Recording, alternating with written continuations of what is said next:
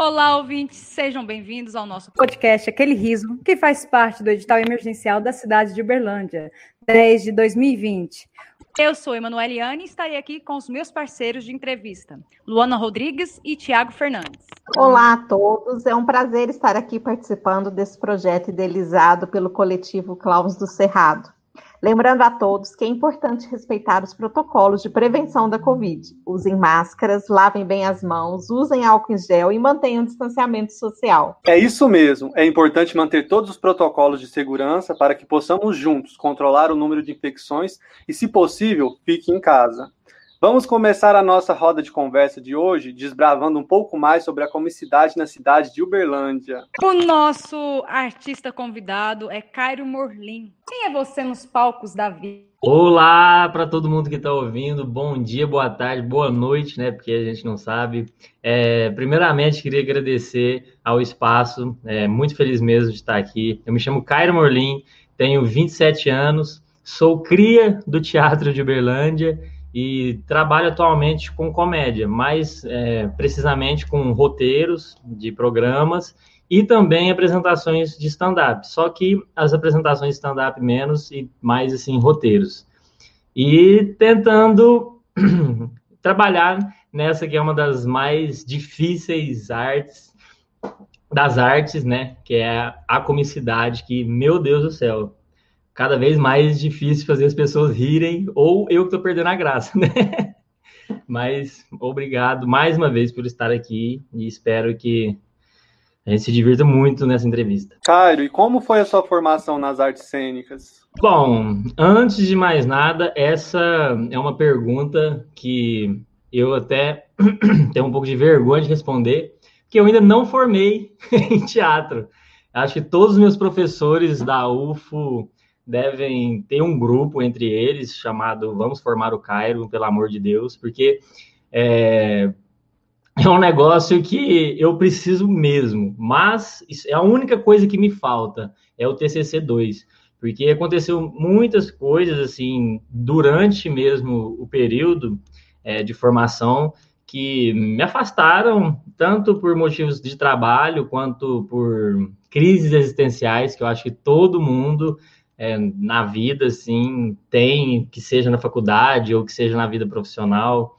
Então, mas a minha formatura, eu me considero uma pessoa, apesar de não ter terminado, feito o TCC, eu me considero uma pessoa que pôde consumi demais tudo que eu tive de matérias no curso de teatro, porque eu aprendi muito, assim, em todas as áreas mesmo.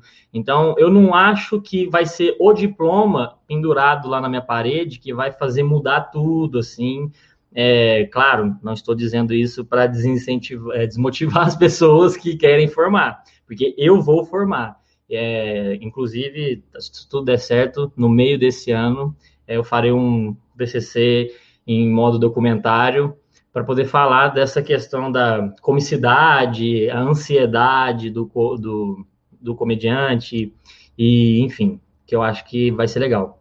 Mas a formação que eu acho que adquiri até hoje no teatro me ajudou demais a lidar com muitas coisas, principalmente é, improviso, nas disciplinas de improvisação, as disciplinas de interpretação, onde a gente sabia melhor aplicar é, a, atuação mesmo, a cena, e se colocar em jogo, que é uma das coisas assim que eu nunca vou. É, é igual andar de bicicleta. O se colocar em jogo é algo que é, é muito gostoso quando a gente tá ali fazendo isso e acho que não tem como esquecer algo tão, tão bacana assim. Nessa sua trajetória, né, que a gente acompanha né? Eu, eu acompanho você né, desde a terra natal, Uberaba, e a gente acaba se encontrando também na universidade. E o seu, o seu contato da, com a comédia, tem como você falar um pouco sobre essa sua história com a comédia, como começou, onde começou, em que pé que está? É, não, o meu contato com a comédia, ele nunca foi algo que eu busquei. Eu nunca nunca imaginei trabalhar com comédia, nunca imaginei realmente fazer algo com que eu pudesse fazer as pessoas rirem. Quando, desde que eu era criança, eu sempre gostei muito de imitar coisas que eu via na televisão. Porque eu via algum personagem na televisão engraçado, aí eu gostava de imitar aquele personagem, e aí a minha família se divertia muito. E aí, quando eu percebi, e aí tem um negócio que é até meio errado, que pode encaixar hoje em dia, vamos dizer assim, no politicamente incorreto, e que eu até concordo, mas eu tinha um tio que ele tinha, eu não sei, ele tinha algum tipo de autismo. Então, ele falava, às vezes, algumas coisas em meio, meio lenta, e eu imitava esse meu tio, e a minha família se divertia com isso, ela, minha família gostava, e eu pensando hoje em dia, eu penso, nossa, que é errado isso, gente. Só que na época, tipo, todo mundo ali se divertia. Então, sempre, assim, almoço de domingo, eu ia e contava piadas e fazia coisas. Então, eu, eu uma pessoa, as minhas referências antigas são muito é, estranhas, vamos assim dizer, porque eu gostava muito do Marquito, do Ratinho, quando ele fazia aquelas apresentações com a voz fina que tinha que era a música acelerada e aí ele fazia as apresentações, as performances, e achava aquilo demais. Aí eu fazia igual, pegava minha calça, puxava lá em cima e ficava dançando igual ele. Gostava de imitar o Bananinha, que era lá do Comando Maluco, que ele falava devagar, fazendo assim com o pescoço. E, e eu gostava muito assim de, de imitar. Eu lembro que quando eu tinha mais ou menos uns 12, uns 10 anos, 12 anos, eu tinha ido numa banca e pedi para o meu pai um livro do Ari Toledo. Sim, é uma criança de 12 anos, isso é um estrago mental, porque o Ari Toledo falava muita bobeira. Só que quando eu ganhei meu primeiro livro de piada, do Ari Toledo, eu olhei e falei assim: nossa, olha que legal isso aqui, porque tudo que eu lia eu achava divertido. Algumas coisas eu achava divertido porque tinha palavrão, então, como eu era criança, era o único jeito que minha família deixava eu falar um palavrão, que era contando uma piada que ia fazer algo. Então, eu gostava, é, de, eu sempre fui muito atentado, sempre tive déficit de atenção, assim, nunca, realmente nunca tive concentração. Então, eu não conseguia ler, eu não conseguia ler, pegar um livro de literatura e ler. Então, tinha que ser alguma coisa que realmente me prendesse, ou gibi. Então, o meu primeiro contato mesmo foi fazendo imitações de coisas que eu via na TV aberta e com esse livro do Ari Toledo, que aí depois eu meio que fui pedindo para o meu pai, aí eu contava para os amigos da rua. Aí eu tinha amigos na rua que eu achava muito engraçados, que eu falava, gente, como você é engraçado. E aí ele me contava uma piada e eu recontava depois. E, e meio que foi assim, até que até que eu comecei a entrar no na, entrar, vamos dizer assim, na vida adulta, e isso foi se perdendo, mas eu sempre gostei de fazer graça. É, eu fui comecei a trabalhar em empresas e eu chegava nas empresas e eu gostava de fazer o gerente rir, eu gostava de fazer o chefe rir. Eu chegava no gerente e falava assim, por exemplo, nossa fulano, é, você já viu como que o nosso superior anda? Aí eu imitava o nosso superior e o meu gerente ria meio que não podendo rir, porque estava rindo do superior. Só que eu percebia que eu falava, gente, isso é engraçado demais eu poder zoar alguém e não ser demitido por isso. Então, eu sempre fui fazendo muito, sempre fiz muita graça, só que por conta de eu ser uma pessoa ansiosa e acelerada, eu também já fiz muita piada no impulso, assim, muita brincadeira sem graça, vamos dizer, que, a gente, que depois a gente fica arrependido, tipo, putz, por que, que eu, eu falei isso? Não é nem questão de piada ofensiva, nem nada, mas é que de graça em hora errada mesmo, assim. Então, mas eu sempre gostei, até chegar ao ponto de eu fazer teatro em Uberaba, no SESI, quando eu já tinha meus 20 anos, que eu fui assistir uma peça Desculpa se eu estiver falando demais, viu, gente? Mas é porque eu fui assistir uma peça, nunca esqueço. Chamava Até que o Casamento nos Separe, que é do Marco Zene, e eu esqueci o nome da atriz. Eram eram, eram dois atores que eram uma vida de casado, e aí eles conversando ali, fazendo. E quando eu assisti, eu não tinha, não, é, eu não tinha ido no teatro. É, apesar de de eu gostar de fazer, é, de gostar de fazer graça, todas as apresentações de escola, trabalhos, essas coisas, eu gostava de inventar um teatro. Por exemplo, ao invés de escrever sobre como é, o Brasil foi descoberto, eu queria fazer um teatro dos portugueses chegando e mostrando o Brasil, falando que eu acho que daquele jeito os alunos iriam gostar mais. Então, eu nunca fui, eu nunca estudei para a prova, mas eu conseguia ir bem nos trabalhos porque eu fazia esses teatros e aí os professores davam as notas e, e era divertido, assim. Mas aí voltando para o Teatro SESI, né?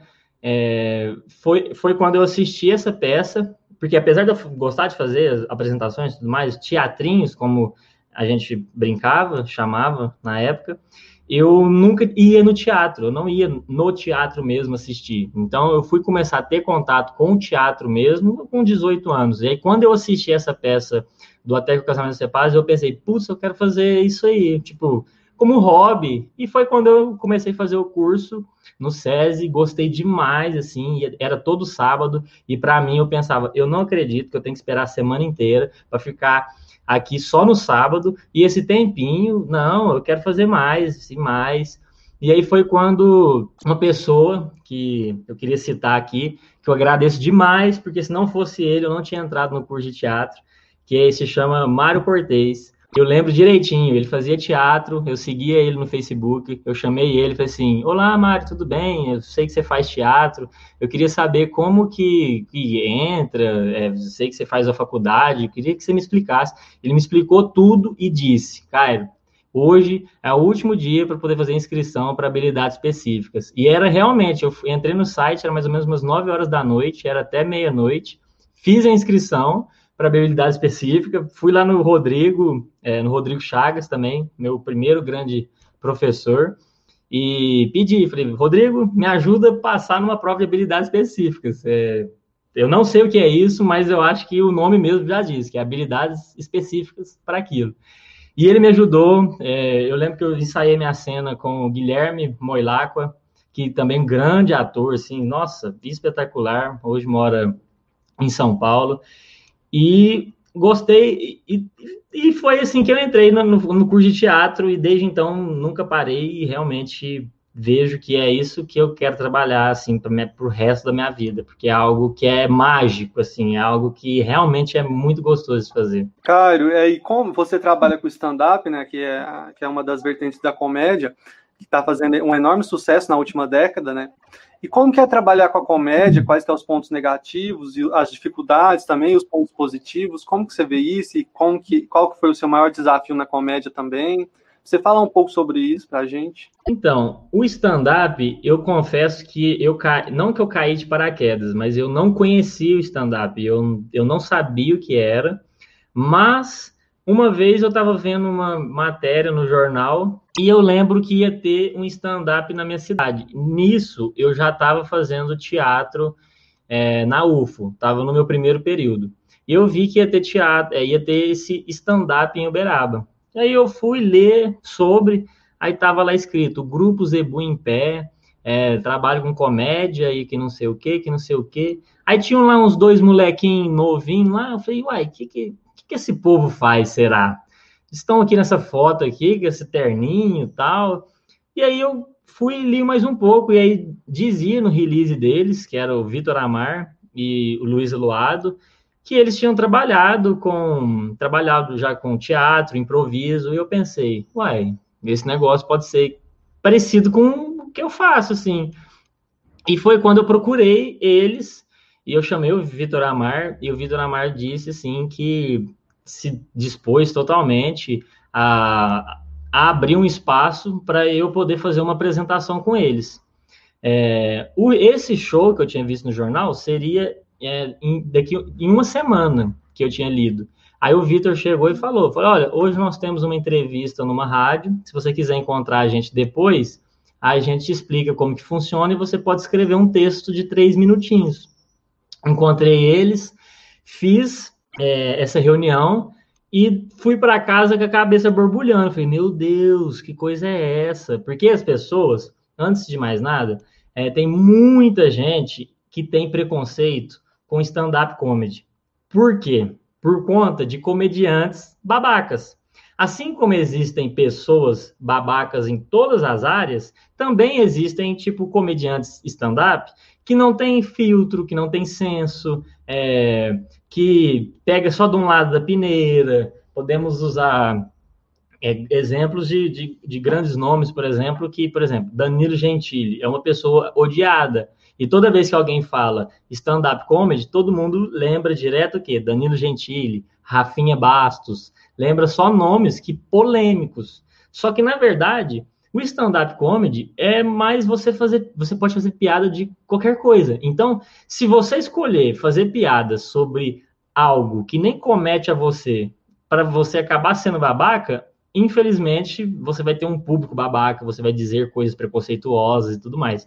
Agora, eu confesso que no começo eu já acabei sim fazendo piadas que machu... não machucaram, mas que poderiam ser ofensivas a outras pessoas.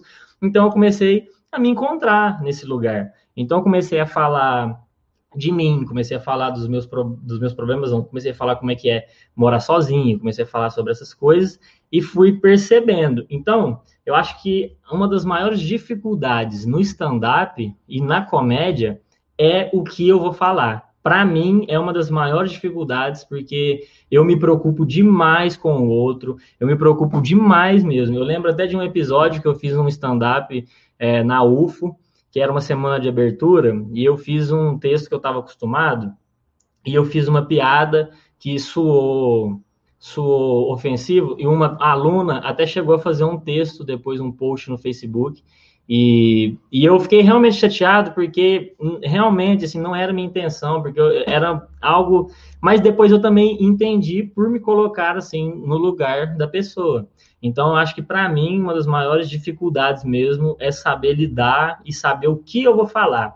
Eu, por exemplo, estou para escrever os meus novos textos agora de 2021 e eu não faço ideia do que eu vou falar. Por exemplo, eu quero falar, é, eu quero falar da China, mas não quero falar mal da China. Eu quero dizer assim que o pessoal fala muito mal da China, mas eles não veem que o, que o chinês não é preguiçoso. Se você olhar, piscou, o chinês fez uma ponte. Então, eu quero falar nesse sentido, assim, de que o povo reclama, mas é porque o brasileiro é preguiçoso. Enquanto isso, enquanto o brasileiro está reclamando, lá tem um bilhão de pedreiro, vamos dizer assim, que os caras constroem tudo muito rápido e faz tudo muito rápido e, e tudo mais.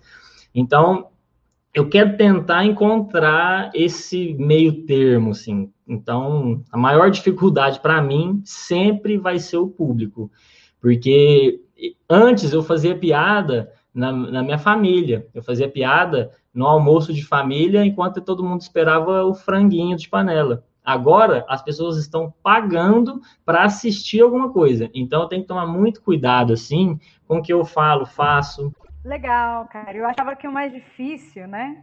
Eu fico pensando assim, se é escrever ou se é fazer o outro rir. Para você, é ah. difícil escrever, pensar nesse texto de forma que não agride ninguém, fazer com que as pessoas riam com você, né? E, mas é difícil. A escrita ou o da piada? Não, é difícil tudo. É difícil tudo. É porque o stand-up tem gente que segue muito um beabá, que é a que existe, vamos dizer assim, uma receita para você escrever a piada, que é o setup, que é o desenvolvimento da piada, e aí você desenvolve ela e dá o punch, que é a quebra, que é você faz, por exemplo, tenho uma piada que eu falo que eu sou magro desde que eu nasci. Tanto é que no primeiro ultrassom que minha mãe foi fazer, ela virou e falou assim: Doutor, é menino ou menina? Aí ela falou: É uma flauta. Aí você dá uma quebra, você faz algo. E é isso, tem gente que segue o beabá. Eu comecei a fazer stand-up e percebi que eu não quero esse beabá. Eu não quero ficar fazendo piadinha parecendo que é uma piada. Eu quero contar histórias. Eu gosto de. Eu queria contar, eu quero desenvolver uma história e ali naquela história eu ir colocando algumas piadas porque eu acho mais engraçado. Só que aí também é difícil, porque se você constrói uma história, você, quanto maior essa história, maior tem que ser o punch. Então, é muito difícil.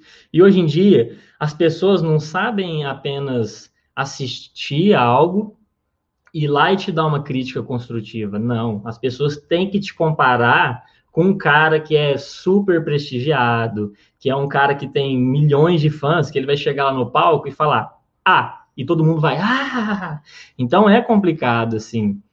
E, e escrever é tão difícil quanto falar. o primeiro texto que você escreve vai testar, meu Deus, o frio na barriga que dá, assim, dá vontade de, de desistir, mas é, mas é bom quando funciona. Legal, legal.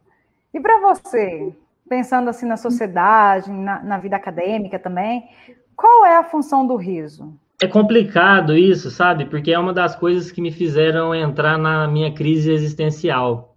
Porque eu sempre gostei de fazer graça para as pessoas em troca do riso. Porque eu gosto de estar numa roda de amigo e gosto de fazer as pessoas rirem, para elas se divertirem, para aquilo ali liberar endorfina e elas só se divertirem. Aí, a partir do momento que eu comecei a tratar isso de forma comercial, aí eu tenho que ficar me cobrando e é isso que eu não quero. Eu gosto de fazer as pessoas rirem por conta de, do momento. Eu não quero fazer as pessoas rirem obrigado, parecendo que a pessoa está me apontando uma flecha, que é algo assim extremamente. Como é que eu posso dizer?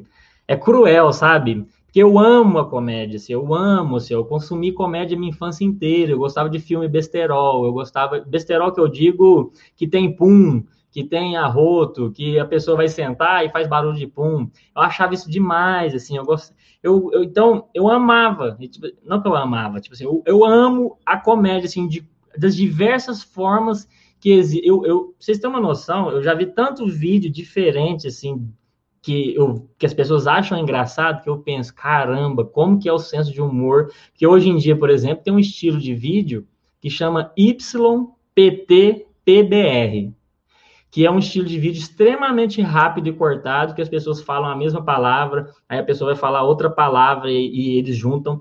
Que os jovens hoje em dia amam isso, os vídeos são postados hoje dá 100 mil e tudo mais. Então, tá muito rápido, assim. A, a... Então, a gente tem que saber realmente, mas tem aquela comédia pura, que aquela comédia pura não, aquela comédia que parece que ela é atemporal, que a pessoa sempre vai rir, que é a a caracterização, que é o personagem, que se você vê no TikTok, a pessoa tá com uma peruca, a pessoa tá caracterizada, a pessoa tá imitando alguém.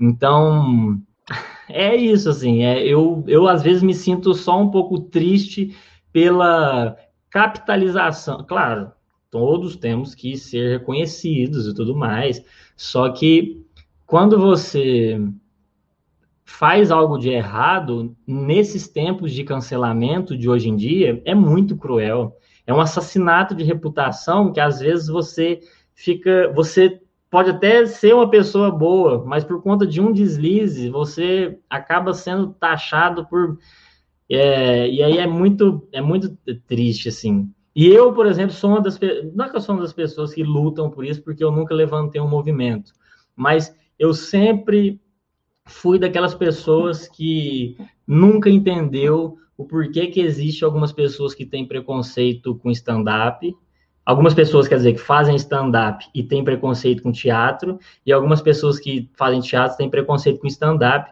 porque, é, gente, quantas vezes eu já pensei em fazer um stand-up de caracterizado de personagens do teatro, é, por exemplo, o Shakespeare fazendo stand-up, entendeu? E aí, como seria se o Shakespeare fizesse é, stand-up? Então, todas as piadas que ele, que ele fizesse, nós saberíamos pegar as referências e tudo mais. Só que existe uma.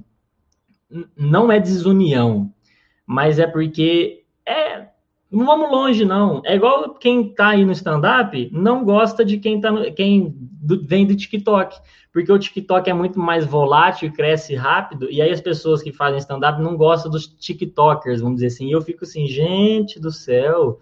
Mas assim, tem.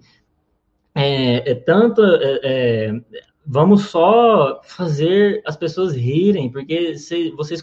É, a, a, é como se fosse uma. Nós somos uma fábrica de fazer rir. Se a gente cria desunião, a piada vai contaminada. Então, tem. Então, mas no meio da comédia também, stand-up é muito é, desunido. Assim, as pessoas são muito na delas. Parece que todo mundo tem depressão. É um negócio bizarro. Assim, ó. Depois que eu conheci, é, eu fiquei assustado, porque eu acho que eu conheci pessoas muito grandes rápido demais, e isso me prejudicou.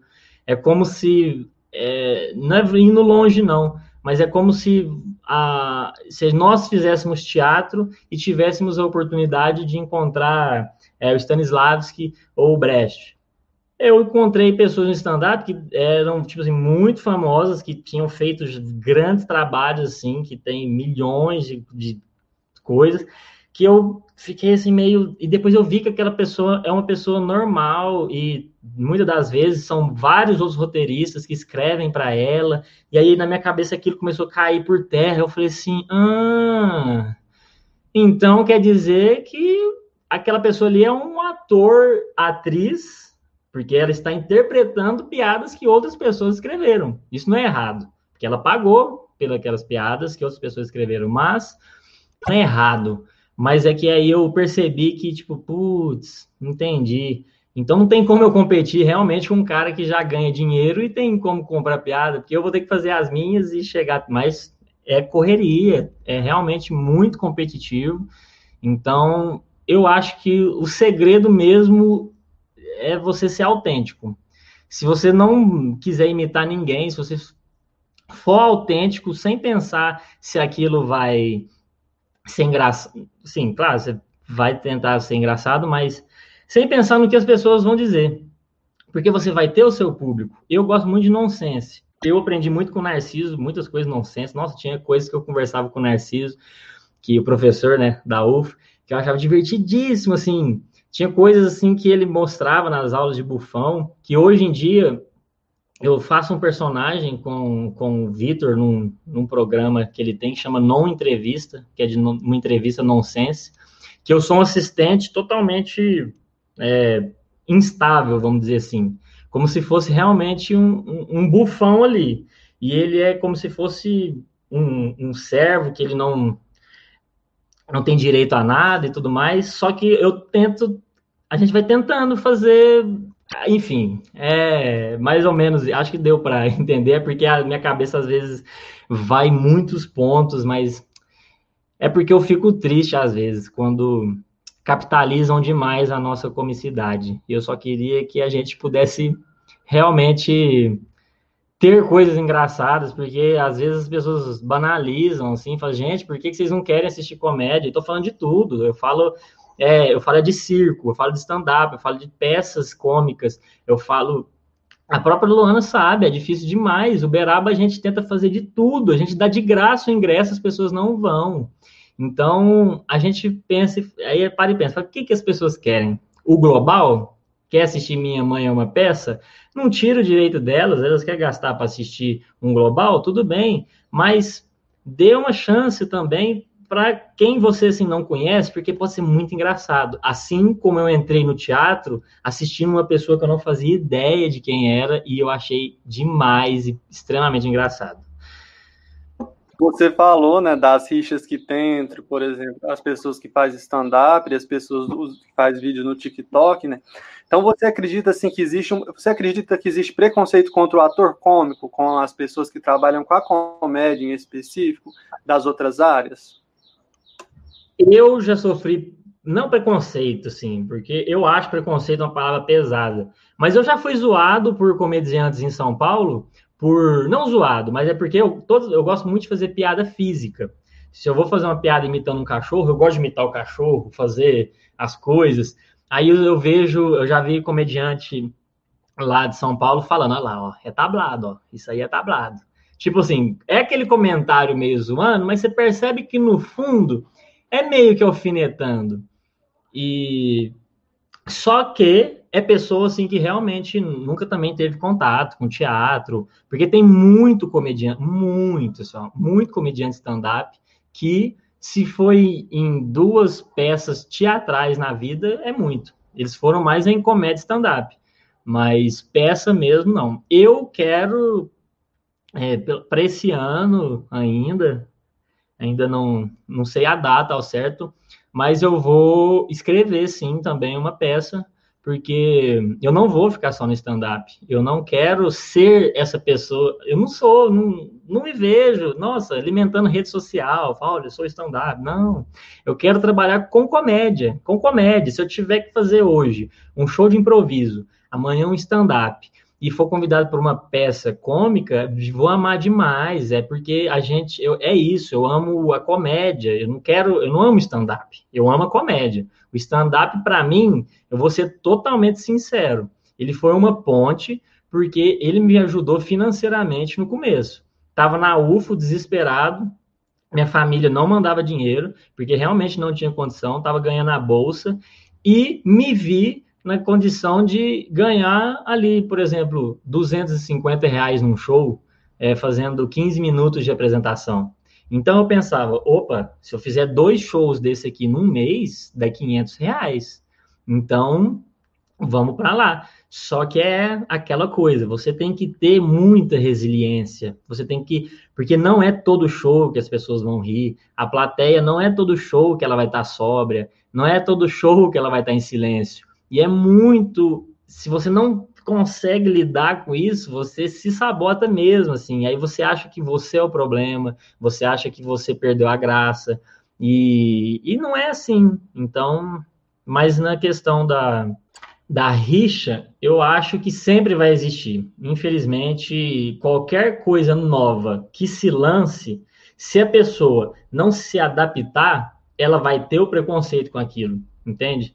É igual eu. Eu odeio TikTok. Eu penso assim comigo, nossa, que raiva, não quero postar isso não, gente. Não quero ficar fazendo, ah, eu prefiro isso aqui, ah, eu prefiro isso aqui. Ou só que eu percebi o um negócio, eu pensei, hum, se eu quiser investir no TikTok e fazer o que o TikTok propõe, isso pode me retornar financeiramente. Ou eu posso me manter do jeito que eu estou, não tem problema nenhum. Mas eu ainda estou relutante, eu ainda não quero. Postei um vídeo no TikTok e. Não que eu não goste, mas é porque eu acho muita exposição, porque fica parecendo que você tem que postar coisas sempre, parece que as pessoas querem te ver sempre. E não é todo dia que eu tô feliz, não, gente. Assim, é, tem dia que a gente tá triste. E eu não gosto de jeito nenhum de fingir que eu tô feliz em rede social. Eu não vou postar uma foto é, tomando um lindo café, assim, da manhã, como se tu estivesse lindo, e aqui atrás eu tô, tipo, ai, que off, não quero viver hoje, só tirei a foto bonita. Não, tanto é que eu posto coisa raramente. Quando eu posto algo é porque eu tô feliz mesmo. Quando não posto é porque eu tô pensando na minha vida. É, mas é, é complicado. Mas não que eu tenho preconceito com o TikTok. É só porque eu não gosto mesmo de ter que ficar refém das redes sociais, porque as redes sociais eu acho tóxicas, são muito tóxicas. É, essas, essa questão de redes sociais, de TikTok, eu não, eu não consigo trabalhar com TikTok. Eu tenho Mesmo Instagram segurando a pedra. Eu tenho muita dificuldade de trabalhar com TikTok. Então, assim, eu nem vou abrir esse campo de discussão, mas eu vou fechar um recorte aqui com a gente, pra gente, vou voltar a gente para Uberlândia. É, tem... tem alguns anos que você já está morando aqui. Eu queria saber se você tem uma visão sobre essa, é, sobre essa comicidade da, na cidade, né? É, para além dos portões da UFO. Eu vou te dizer que eu acho Uberaba estranho, mas eu acho Uberlândia mais estranho ainda. Por conta do tamanho da cidade, era para ter uma. Vamos, é, é, porque também a gente tem muita. Não, é, é falar que é, muito, é pouca possibilidade, é pouco espaço, pode até ser que eu esteja errado. Mas é que fechou teatros em Uberlândia, fechou locais que eram excelentes para poder fazer apresentações. O próprio Teatro Rondon Pacheco, é, ele impossibilitou, porque lá era um lugar que dava para fazer um show uma vez por mês tranquilamente, assim. E, e rotacionando, porque poderia fazer programação, por exemplo. Olha, na quinta-feira vai ser stand-up, porque ah, traz um nome é, mais fácil de vender, lá um famosinho de São Paulo mas que tem mais juntamente com as pessoas de Uberlândia. Por exemplo, quem gostaria de quem gost, quem tiver interesse de fazer stand-up em Uberlândia, vai ter esse elenco de Uberlândia, mas traria um convidado para poder é, cevar, vamos dizer assim, o público, para o público começar a entender o que é o stand-up e tudo mais. Só que também fazer uma programação de comédia. Olha, na quinta-feira é um stand-up, na sexta-feira é um show de improviso e no sábado é uma peça teatral. Porque tanto é que a primeira peça de teatro que eu vi em Uberlândia também foi do grupo Confraria Tambor, do, da, da, da roupa do a, a roupa do imperador. E eu achei demais também. Eu falei assim, gente, olha isso que legal. Os caras estão pulando, estão fazendo uma piada com um personagem. Aquilo foi demais também. Foi uma das coisas que me fez mais ter certeza que eu queria ficar em Uberlândia. Então, eu acho que o público de Uberlândia é um pouco complicado, porque as pessoas de Uberlândia parece que elas querem é mais glamour, elas querem outras coisas, parece que elas não querem o show de stand-up. É, Uberlândia já é uma cidade com uma cabeça de capital, é uma cidade grande mesmo. E tem muitas pessoas de muitos lugares, entende? É, eu considero Uberlândia muito parecida com Goiânia. Parece que o, o, público, tanto o público quanto a estrutura da cidade e tudo mais, me lembra muito a cidade de Goiânia. Você percebe que é, eu acho que faltaria seria uma grande movimentação de divulgação mesmo para poder dizer, tipo assim, olha, gente, Uberlândia, a partir de 2021, vai ter comédia. E eu não estou falando stand-up. Estou é, falando de pôr muitos outdoors mesmo e avisar as pessoas. Por exemplo, uma página que chamaria Comédia Uberlândia. Nessa página teria toda a grade de coisas de comédia e, claro, isso poderia ser um viés para poder abrir para outros é, outras categorias, como, como drama, teatro clássico, é, ou tudo, mas eu digo mais por, focado no, na, na comicidade, que é mais por conta do podcast. Então, eu acho que falta muito as pessoas saberem disso. Por exemplo, não sei se vocês sabem, mas tem uma moça que ela ficou muito famosa agora na pandemia com comédia, que é a Pequena Lou. É Pequena Lou. Pequena Lou, acho que é isso. Se eu não me engano, ela chama Pequena Lou. Ela tem algum, ela tem um problema, alguma deficiência que eu não sei explicar, assim, que eu não, eu realmente não segui porque eu não fico muito em rede social. Mas ela tá com mais de milhões de seguidores e ela é de Uberaba, entende? E ela faz vídeos no TikTok, ela faz é, é, dublagens, coisas assim, e, e ela estourou, entende? Só que as pessoas, aí, aí todas as pessoas, por exemplo, de Uberaba, se voltaram, conheceram quem tem a comédia e viram. Isso também funciona em Uberlândia. Parece que se virar e falar assim, olha, aqui em Uberlândia tem um grupo que vai trabalhar com comédia, parece que as pessoas não querem. Tem que vir algo de fora para eles poderem querer é, consumir. Porque é o santo de casa não faz milagre, vamos dizer, né? Então, eu acho que Uberlândia precisa da mesma coisa que Uberaba e o próprio Triângulo Mineiro aqui, que é essa fomentação, essa divulgação. A gente tinha que aproveitar esse momento que a pandemia impediu todo mundo sair de casa e os teatros estão fechados, de virar e falar assim: e aí, gente? Vocês passaram a vida inteira sem ir no teatro, é, perdeu a oportunidade, é, tinha uma pandemia aí que poderia até fazer alguém ter algum problema de saúde e você nunca foi num teatro. Então, acho que a gente tem que fazer as pessoas, porque é gostoso. Por que, que o cinema nunca sai de moda? Se não era pra gente só assistir filme na Netflix e ficar assistindo coisa na TV. Mas o cinema não, ele não sai de moda, ele é tradicional. E assim a gente também tem que manter o espaço teatral fomentando e fazendo trabalhos, principalmente, não todos merecendo outras, é, igual eu disse, não todos merecendo, claro, outras categorias. Mas a gente tem que aproveitar agora o momento que todo mundo está meio depressivo, ansioso e tudo mais, e trazer comédia para essa galera. Trazer comédia mesmo para a gente é, fazer todo mundo respirar um pouco. E eu acho que o Berlândia merece muito mais coisas que tem. E eu acho que a gente tem sim que lutar por algum espaço, porque Uberlândia é uma cidade imensa para ter a pequena quantidade de teatro disponível e a burocracia que é. Todo mundo sabe que, infelizmente, para a gente fazer uma peça é bem. existe uma burocracia um pouco complicada. E o politicamente correto? O que você acha dele? Ele limita a comédia? Você é a favor? É contra? O que você pensa do politicamente correto? Então vamos lá. É, eu não costumo entrar muito nessa questão do politicamente correto, porque, primeiro, porque eu não tenho propriedade.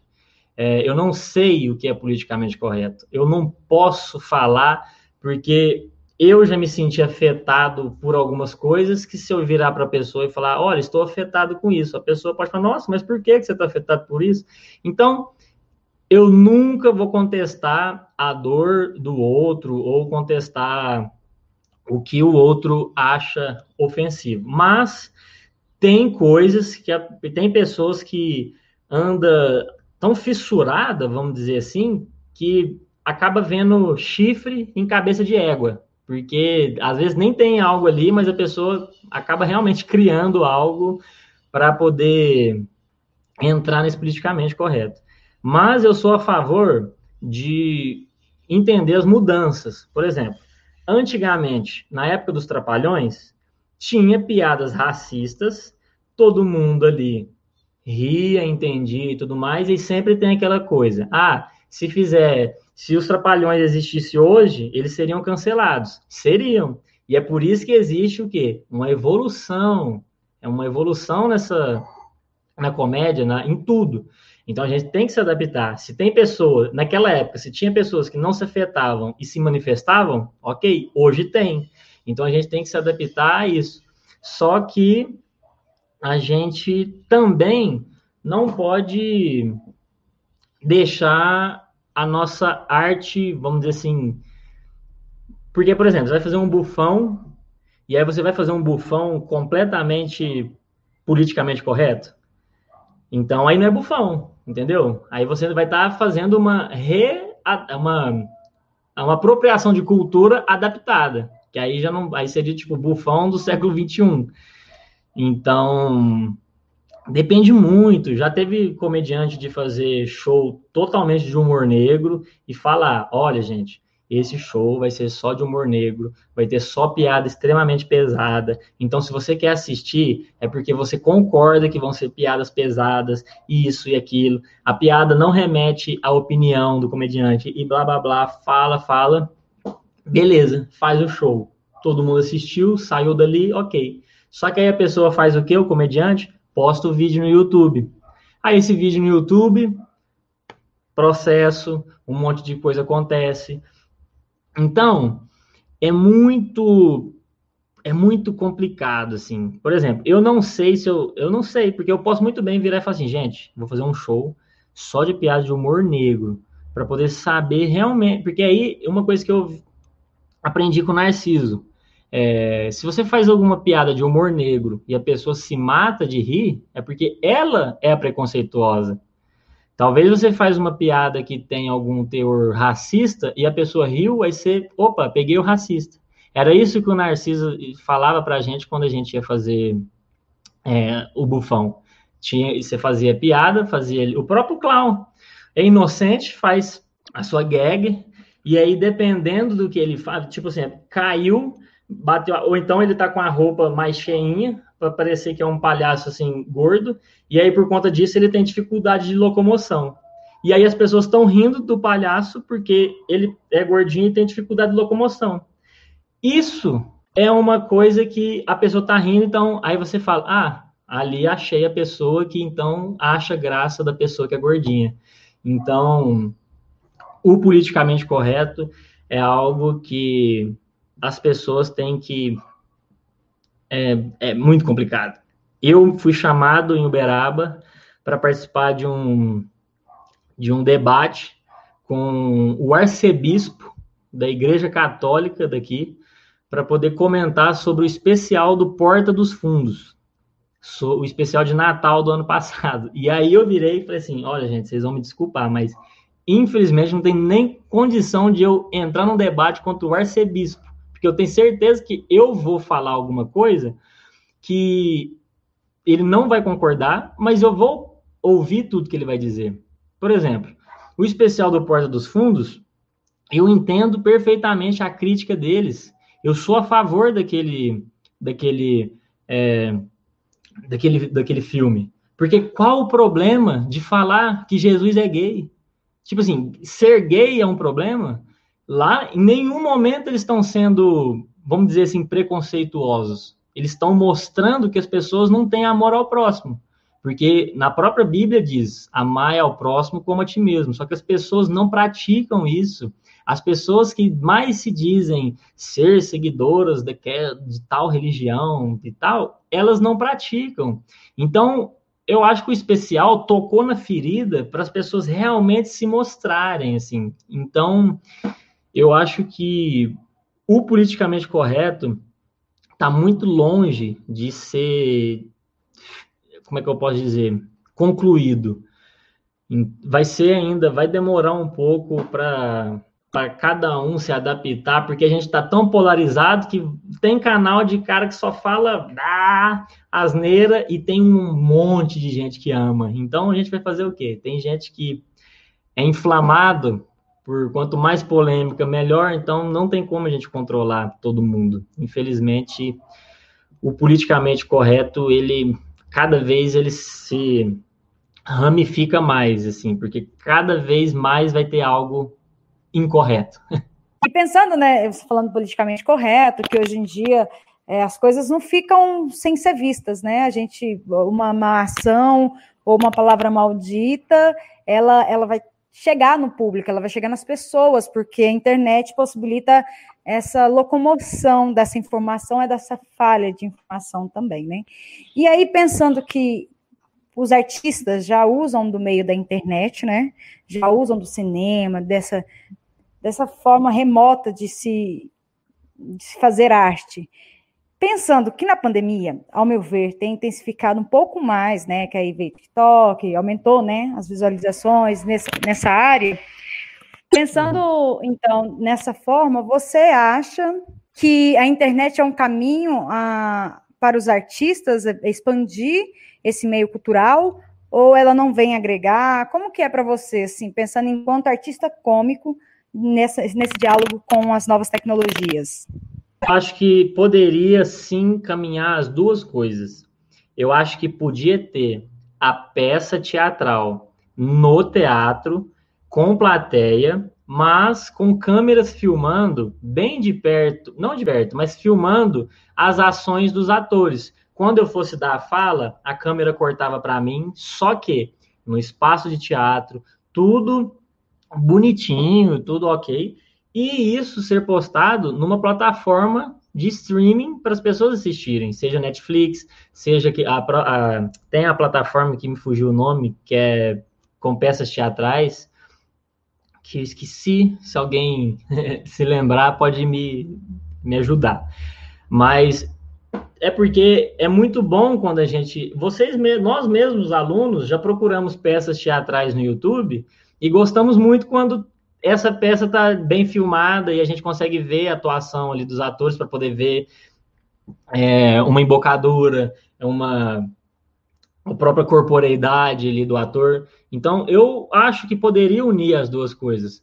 A gente entra com uma peça em cartaz, depois que essa peça for sair de cartaz, posta ela na íntegra. Eu mesmo já assisti peça na íntegra que eu queria ver pessoalmente, porque eu achava legal. O, Hermanoteu, é, do Melhores do Mundo, eu assisti a primeira vez um DVD pirata. Desculpa, gente, não me prendam, não. É, como é que fala? Não apoiem a pirataria, viu, gente? Não comprem. Não façam isso. É, e aí, eu assisti o Hermanoteu e falei, meu Deus, olha esse cara, que era todos os atores, assim, para mim era é aquilo, assim. Se eu fizer uma peça na minha vida, eu quero fazer alguma coisa daquele jeito, assim. Eu queria é o anjo que chega e abana o ombro, assim. Eu achava maravilhoso. E quando veio na cidade, eu queria assistir. Então, a, se a pessoa assiste algo no YouTube, ela é assim como comediante. Ela vai assistir o vídeo de stand-up e vai lá ver você ao vivo contar as mesmas piadas, porque ela quer te ver ao vivo ali. Então, o ator, o, é, vamos dizer assim, o teatro, no geral, tinha que. Não o teatro, porque o teatro é teatro, a questão clássico e tal. Mas os atores podiam sim se mobilizar para fazer algo adaptado à, à internet. Eu acho que podia ter mais peças no YouTube com esse formato de filmado, bonitinho e tudo mais. Eu acho que eu sou a favor. E, claro, mantendo bilheteria filmada, porque a pessoa também vai, pôs lá a gravação da coisa, as pessoas vão assistir e, e é sempre divertido. O próprio eh, Melhores do Mundo querendo ou não, tem um show diferente em cada cidade, porque eles fazem piadas para aquela cidade. E, e isso é bom, porque as pessoas vão falar, nossa, vamos ver o que, essa pessoa vai falar daqui da cidade. Então, eu sou a favor, sim, de a gente dar uma digitalizada, mas mantendo todo ali, teatro, cenário, luz, e porque nada nada muda aquela luz na nossa cara, aquela sensação, e a gente fazendo as coisas, as pessoas rindo, e isso é, é muito bom. Porque fazer live, stand-up com a câmera sem plateia, meu Deus, prefiro Jesus amado, tomar caldo de cana quente. Meu Deus. Mas eu sou a favor da inclusão digital. Massa. É, eu venho acompanhando, eu venho não, né? nós estamos acompanhando aqui suas respostas e tudo, e aí me veio eu, eu vou dar uma incrementada nessa questão minha. É, a, a, questão em si seria o que, que a história da comédia tem a nos ensinar. E eu quero ampliar um pouquinho mais. Como você vem de uma vivência do stand-up e do teatro, né?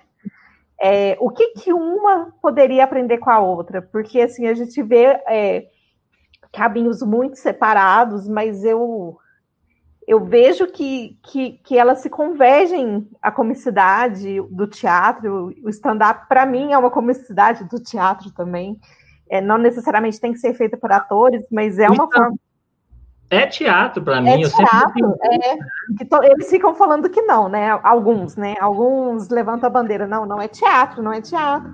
É de, de, do próprio stand-up e de dentro falar do teatro. Isso. A Irlene me mata se eu falar isso. É.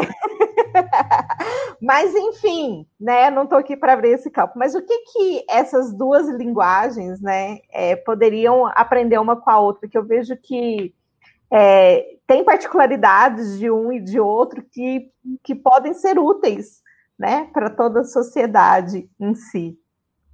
Não sei se fui bem clara na pergunta, mas. Não, foi, foi. É... Olha, eu, eu, vou te, eu vou dizer mais ou menos na ordem cronológica de como as coisas me ajudaram. Eu comecei no teatro, e no teatro a gente tinha que aprender a fazer os personagens. Então, se eu fosse imitar, a, como a gente trabalhava muito a comicidade lá no SESI, se a gente fosse imitar um animal, a gente ia querer realmente imitar o animal, porque Quanto mais você mantém o personagem e mais detalhe, vamos supor, você está limitando o animal. Beleza, estou em quatro patas. Ok, é um cachorro, todo mundo entendeu. Aí você para, olha para trás e tenta morder seu rabo. Aí a pessoa ri porque você colocou uma coisa a mais. Aí você para de novo, começa a se coçar, e aí você vai colocando elementos e colocando elementos. Isso me ajudou demais no stand-up, no stand porque todo mundo no stand-up só chega lá e fica paradão. Ai, uma vez eu fui comprar um pão e aí não sei o quê. Aí as pessoas riem. Aí então eu nunca gostei, falei, gente, jamais vou fazer stand-up parado.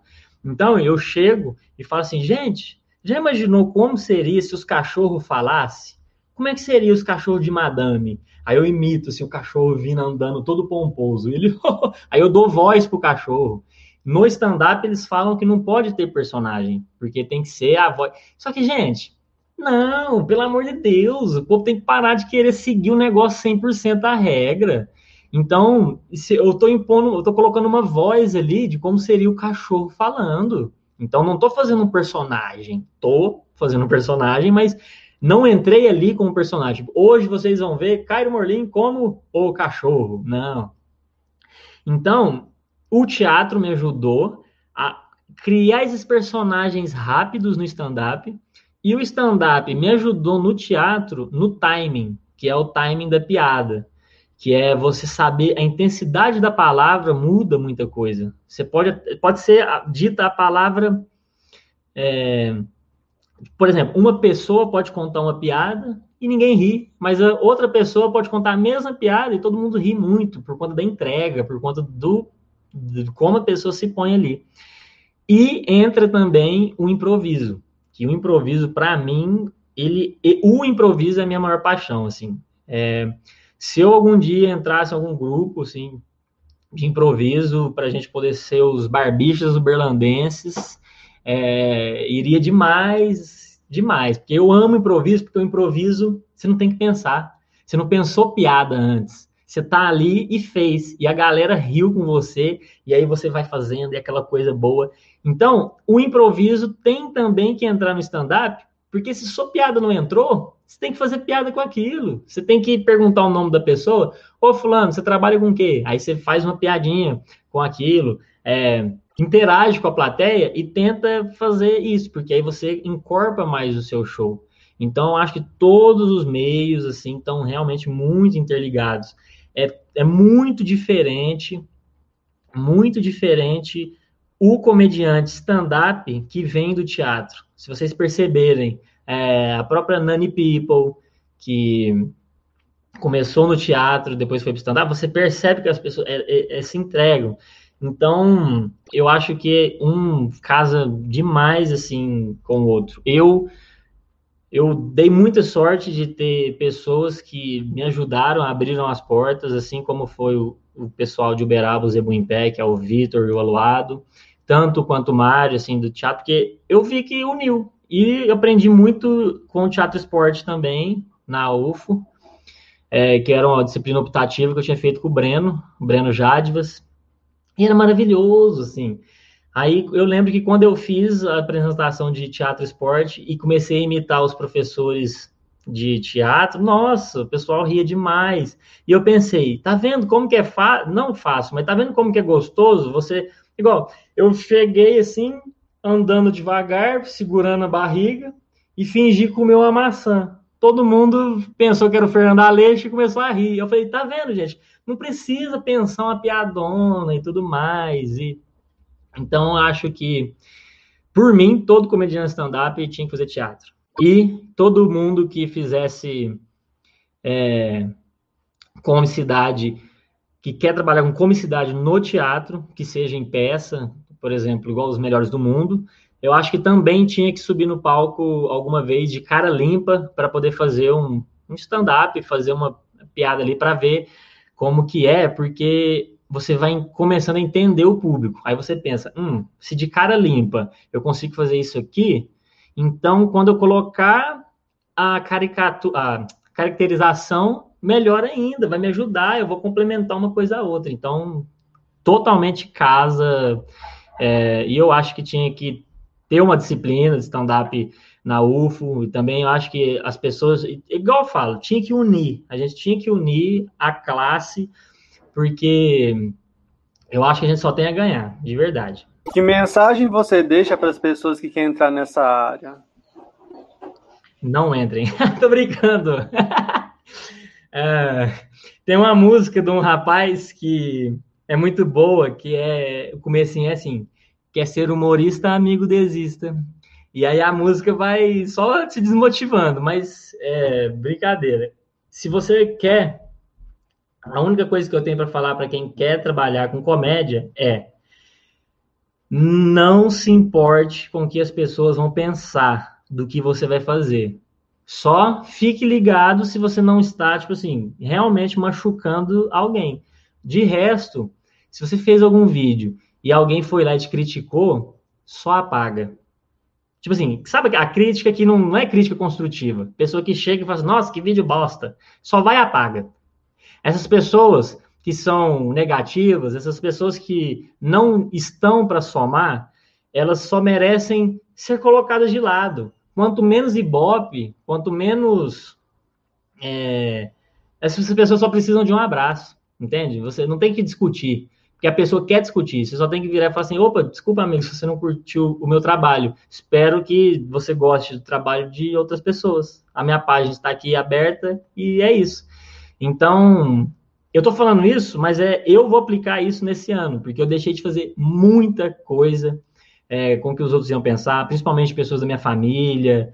É, já teve, não vou entrar nesse detalhe, mas já teve momentos de ter pessoas da minha família que show e depois falar nas costas que não tinha futuro só porque não gostava daquele estilo de humor. E, gente, é totalmente normal, a pessoa pode não gostar de um estilo de humor, e ok, mas não precisa sair massacrando, falando mal, que não sei o quê, pá.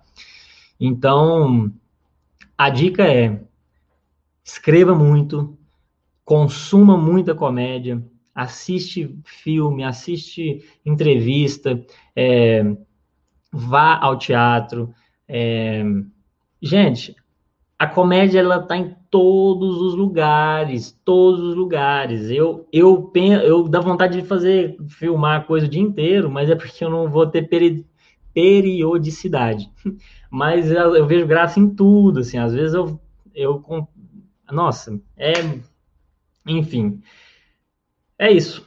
Eu converso demais. Espero que as pessoas quando ouvirem o podcast não durmam e possa acompanhar cada vez mais a comicidade e também faça teatro, mesmo que seja um curso de bairro ou curso de final de semana, porque você vai amar e você vai poder ser quem você quiser durante aquele período do curso. Naquelas duas horinhas de aula, você vai poder ser o super-homem, você vai poder ser o lixeiro mais rico do planeta e você vai poder fazer, assim, o que você quiser, sem medo. Eu amava ser um tatu. E é, amava ser a sementinha e ter que desmanchar, assim. Falava, sou uma semente. E é isso, gente. A gente só tem que é, aproveitar mesmo.